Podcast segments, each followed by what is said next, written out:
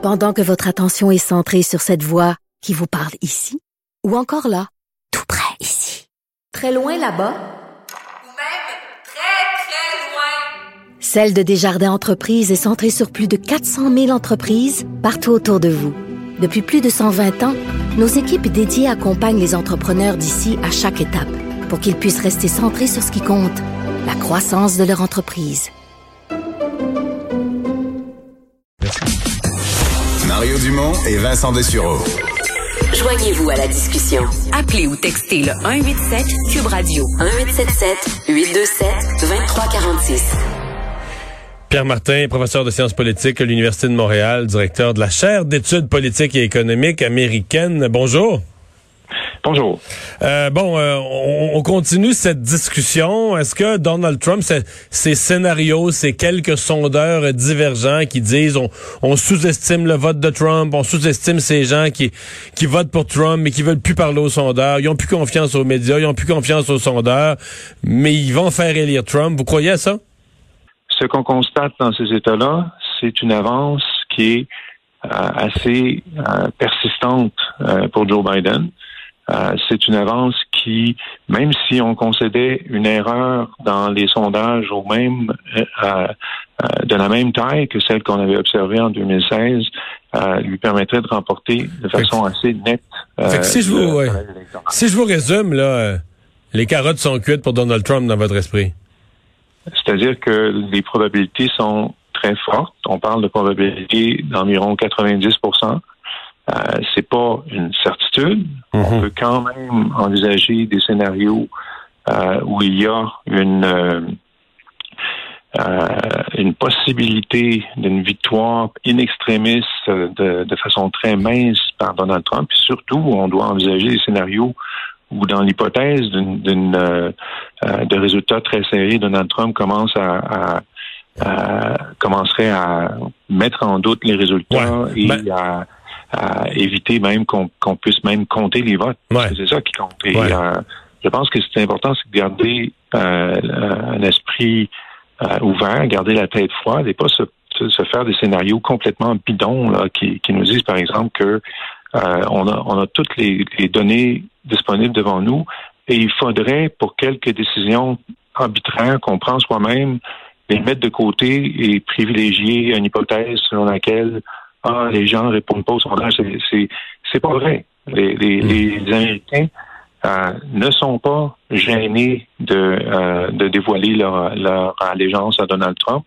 Euh, et dans la mesure où il pourrait y avoir des gens qui sont gênés de le faire, ça peut aller dans les deux sens. Ouais. On va revenir à ces hypothèses, toutes les hypothèses où Donald Trump refuse de reconnaître le, le résultat. Mais je pose la question parce qu'effectivement, il y a des gens ces jours-ci qui disent ah, attention, on sous-estime Trump, ben, il pourrait faire une surprise, il pourrait gagner. Il y a aussi l'autre hypothèse, c'est comme si celle-là, euh, moins de gens euh, en parlent ou on a un peu peur d'en parler, mais est-ce que ça pourrait pas être l'hécatombe demain soir aussi là? Euh, Mettons que les sondeurs ont été trop prudents, ont tellement eu peur de se tromper de l'autre bord que finalement euh, on se rend compte que d'avoir cette participation très forte, ce 100 millions de gens qui vont avoir voté par anticipation, etc c'est un run de marée euh, où les, républicains perdent tout. Là. Trump perd la Maison-Blanche, perd les États clés tous. Et euh, les républicains perdent le Sénat aussi. Là, une espèce, on a déjà vu ça dans, dans, l'histoire des élections, comme un moment donné, euh, il y a un courant plus fort que prévu, là, une espèce d'ouragan qui arrache tout sur son passage. Est-ce que ça pourrait arriver M. Trump demain soir?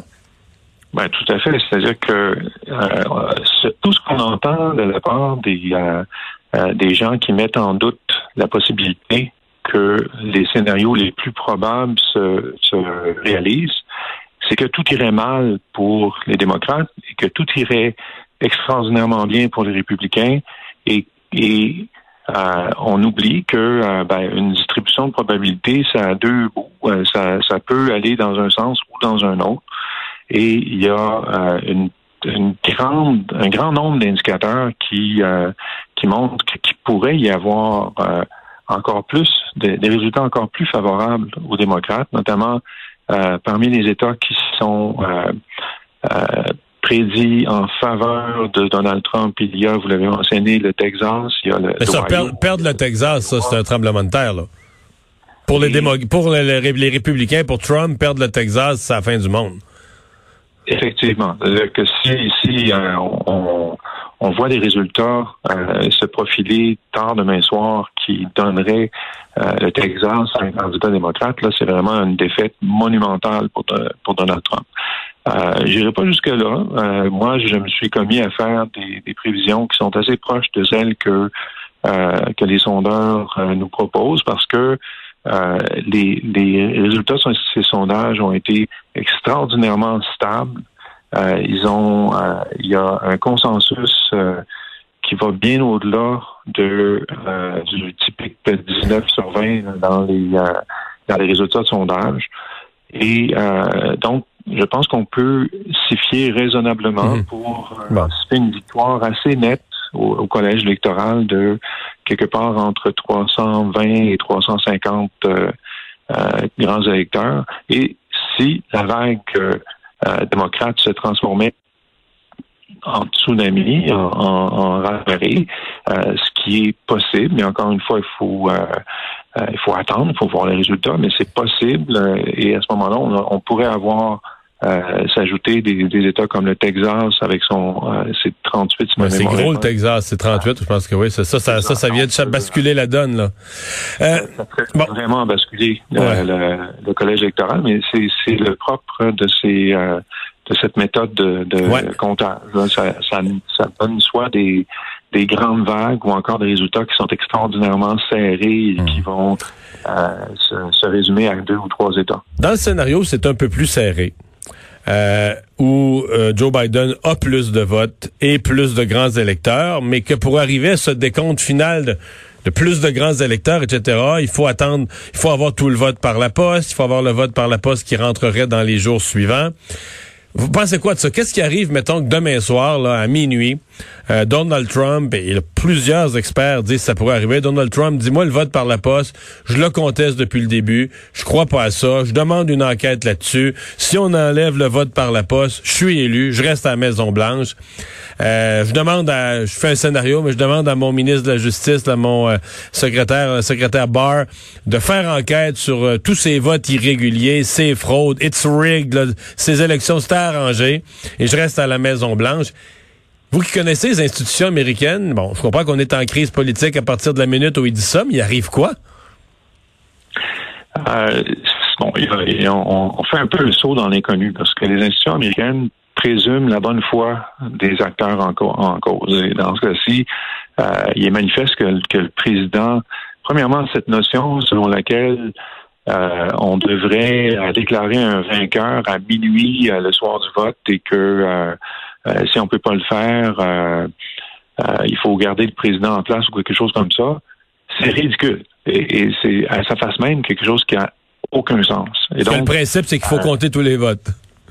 oui, évidemment. Euh, Et dans, dans plusieurs États, le, le décompte des votes va prendre un peu plus de temps. Euh, C'est-à-dire qu'on on va fort probablement être capable de désigner un vainqueur parce qu'il va y avoir des tendances qui vont être assez euh, faciles à, observer, que ce soit par les sondages des sorties des urnes, que ce soit par euh, la, euh, la tendance du vote euh, qu'on aura pu décompter jusqu'à ce point-là.